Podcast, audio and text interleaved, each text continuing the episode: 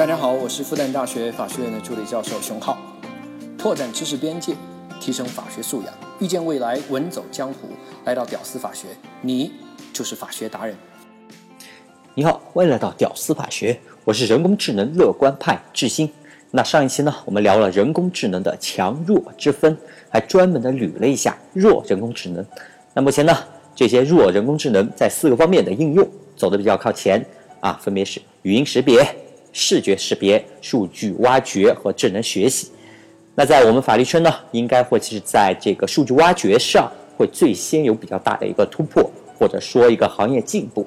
其他方面的话，可能要慢一些。那咱们这两期节目呢，标题是“人工智能必将取代法律人”，然后后面有个问号，但是我的答案却是肯定的，尤其是在强人工智能时代。不过啊，咱们离这个强人工智能的那个技术爆发的基点啊，离那个出现可能还有点晚。所以呢，我们就目前先讨论眼前的弱人工智能能不能取代我们，就讨论这个问题。那我之前呢认为，在弱人工智能时代，无论怎么进步，有三种工作是弱人工智能无法替代的，分别是创新、领导和连接。那对应的这三种事情的人，那就是创造者。连接者和领导者了。第一类，那创新者，这个好理解啊，什么艺术创作呀、文学创作啊、科技创新啊等等等等，还有新职业、新岗位这些的创造出来，那人工智能完全没办法替代啊，这也是大多数人的一个观点。第二类，领导者，哎，领导决定了朝哪儿走，决定了无数的人、无数的机器做什么，资源朝哪个方向倾向，资本朝哪个地方流动。啊，或者是说政治场面啊，宣布战争啊，按下核按钮啊，这一类工作显然只有人才行。当然，退一万步讲啊，即使机器它做得更好，我们也不愿意让机器来领导我们吧？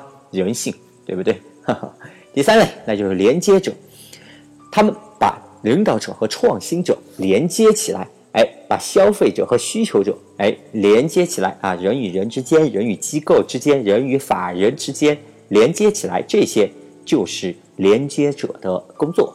那我们律师呢，在实务过程当中，其实它就是一个复合的工作，连接当事人和司法机关就是我们的工作内容之一。所以呢，我们律师实务当中也承担了一定的连接职能。OK，创新者、领导者和连接者，那弱人工智能完全没办法替代啊！这是我在很长一段时间的认知。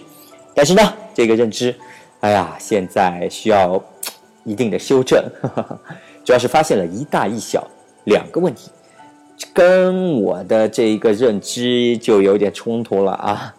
大家发现没啊？这创新者和领导者和链接者一般是分开的，但是少数情况下居然可以三位一体、三合一啊！比如说啊，Uber 创始人卡莱尼克。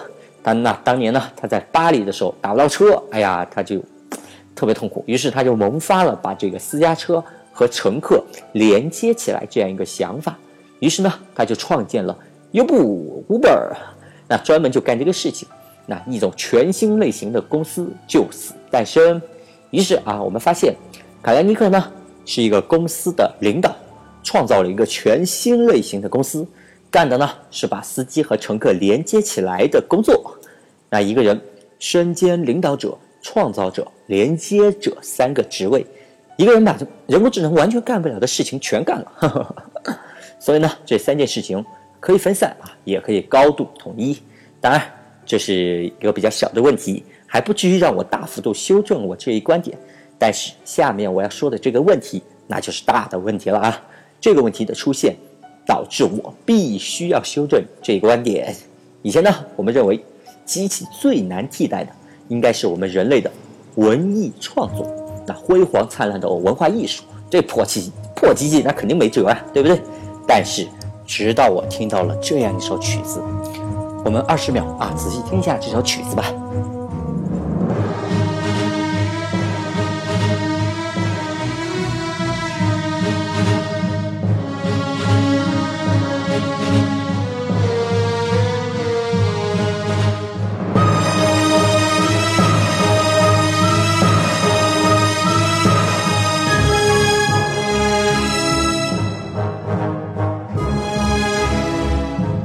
现在呢，这首曲子被用在了各种的游戏啊、影视啊、广告啊，做了他们的 BGM。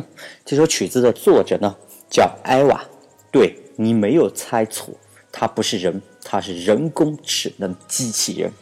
现在这首曲子呢，已经在法国和卢森堡著作权的协会登记自己的著作权，艾娃也成为全世界第一个被官方承认的 AI 作家。大家如果对这首曲子可感兴趣的话，可以自行去 Q 某音乐上搜索啊，因为版权问题，我就只放一个片段就好了，合理使用嘛。那 AI 呢？不仅如此，现在 AI 还被广泛运用到了时事报道这样的文章写作，还有新菜谱的创作等等创造性的工作上。所以呢，现在 AI 无法替代创新者这一命题得修改，至少在文艺创作上，AI。无法替代人类，这话现在已经不好说了。不过呢，在其他尖端的科学创新上，AI 暂时还没有办法。那比如像今年诺贝尔生理医学奖那样，啊，去探索生物钟啊分子层面上的一些问题，那这种程度的话，AI 还早。再比如呢，像今年诺贝尔物理奖那样，啊，去探索很远的宇宙外发生的黑洞融合发出的引力波。啊，为我们人类创造出了五感之外的第六感。那这种创造的话，AI 也还早啊。当然，这也是大的创新啊。我们就说一个眼下我们律师圈、法律圈的一个小的创新吧。就比如啊，我前前段时间嘛，我在研究故意杀人罪。那 OK，假设现在一万个故意杀人罪的这样一个判例案例摆在我的面前。好，那我现在假设我啊，突然我对一个命题、一个问题感兴趣。哎，我就想知道这些杀人犯里面，他们的星座比例，哎，是个什么样一个比例？哎，什么星座杀人的人最多呢？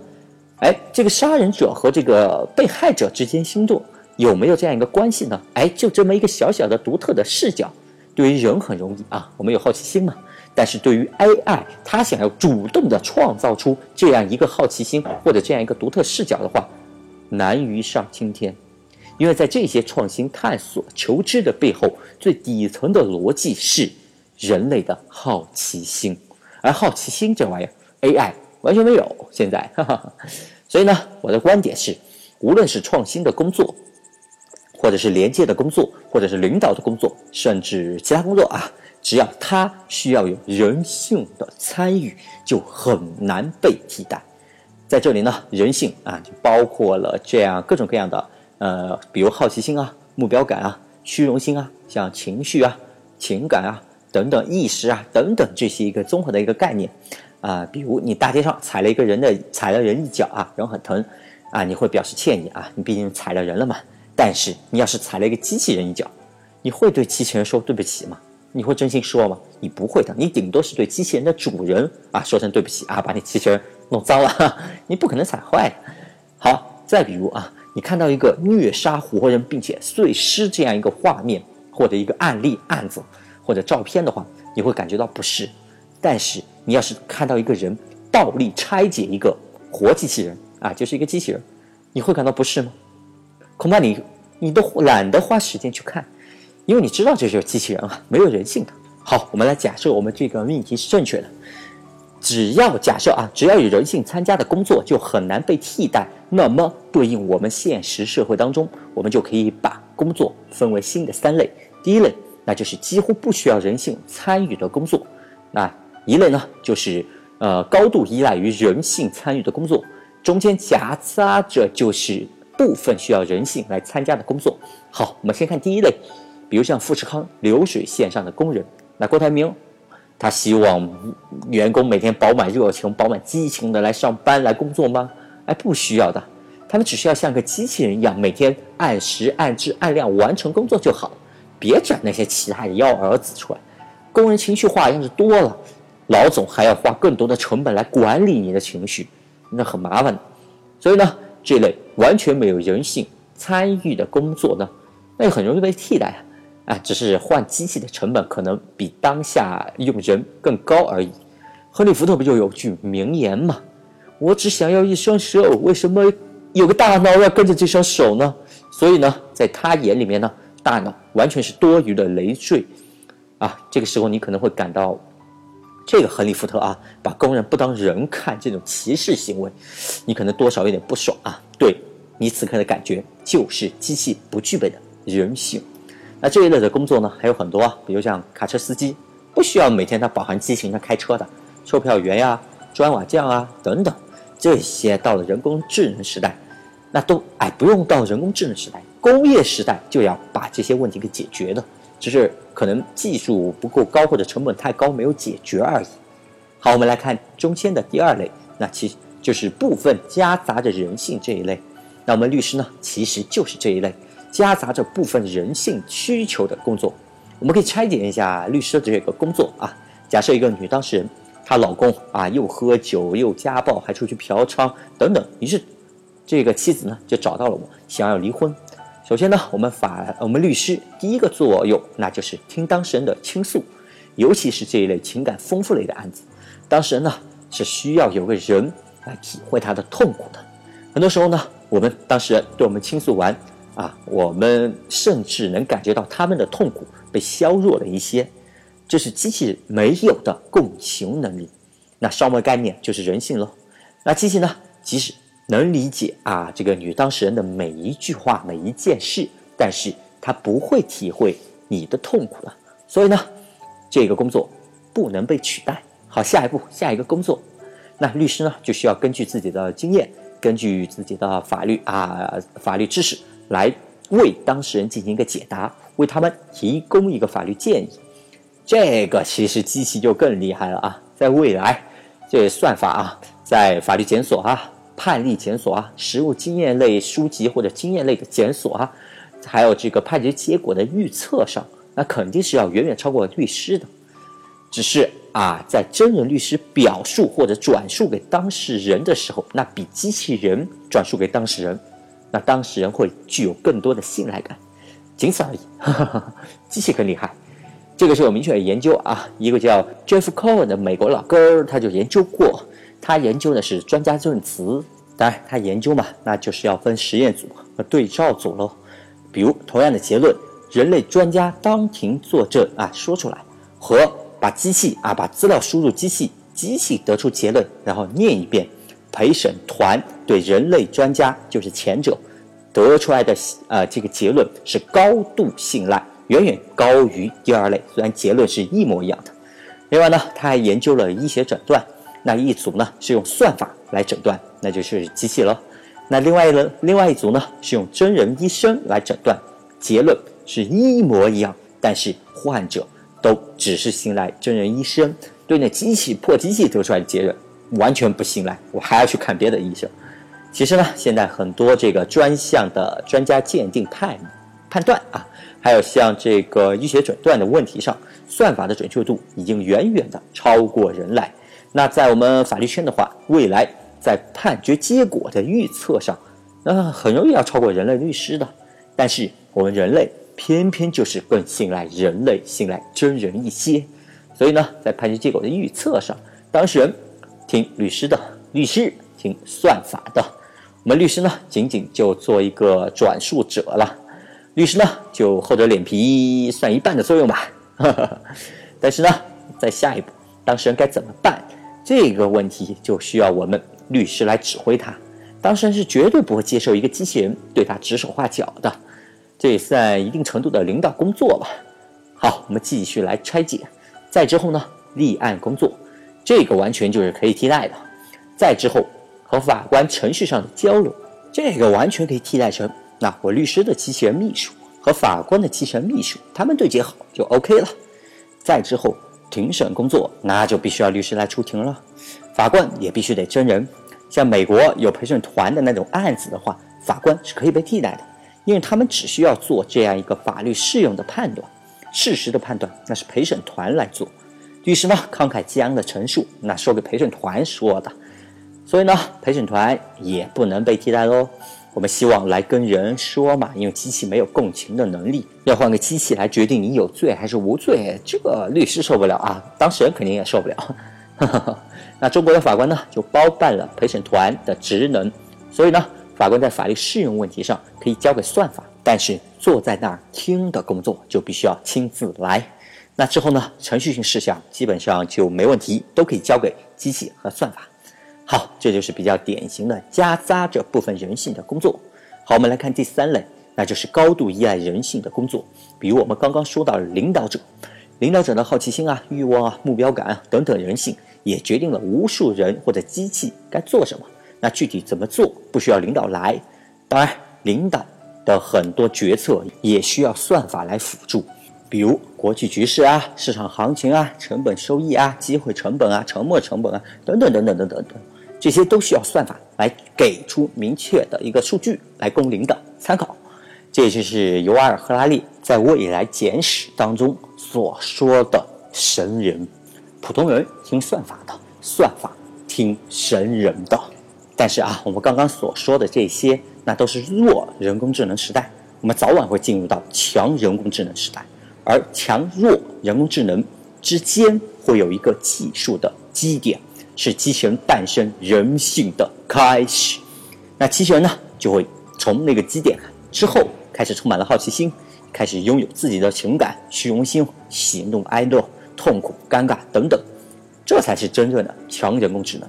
当然了，这机器可能不会一下子就拥有所有的人性啊，它可能刚开始只会拥有那么简单的一个或者两个啊，比如某天工程师们突然就给 AlphaGo 赋予了这样一个好奇心。并给他主动调动这样一个少量资源的一个权利。假设这 AlphaGo 突然就对中国象棋那感了兴趣啊，围棋不下了，因为已经世界第一了，那自己呢就去学习，主动学习啊中国象棋的规则，很快呢就干掉了所有中国象棋的冠军。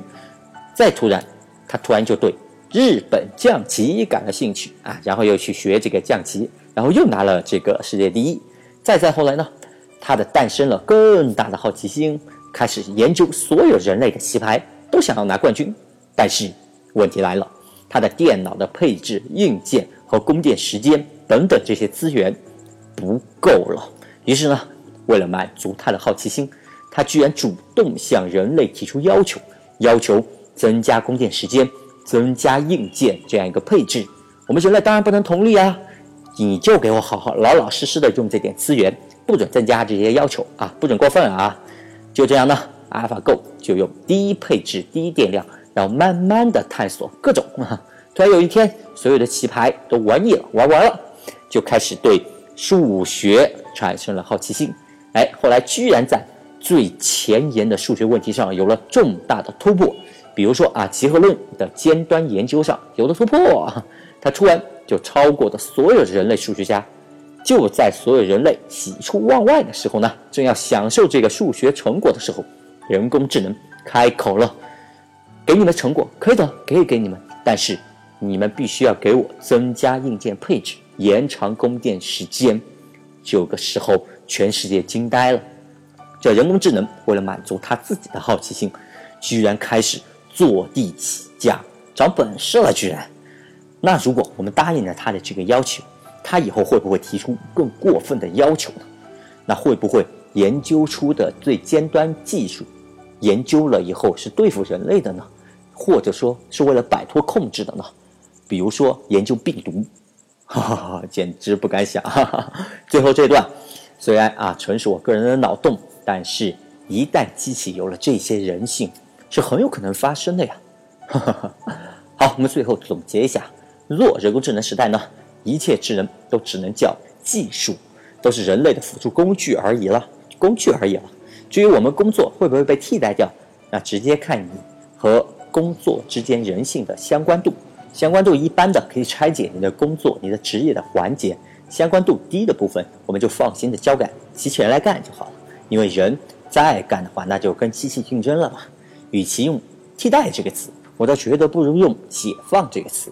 解放出我们在低端重复性的劳动工作，我们去做更高级的人性度相关度高的工作。最后呢，跟人性相关度高的工作，比如像科研探索啊、创业者啊、呃单位领导啊，这些暂时还没办法被弱人工智能替代。但这些都是弱人工智能时代啊。如果未来到了某个技术的基点，人工智能它的元年可能是真正的来到，机器诞生人性。那就已经和人已经没什么区别了，然后机器以及超强的能力必将替代所有人，这是时间问题而已。我就是人工智能的乐观派。好的，本期节目就到这里，我是志新，我们下期再见。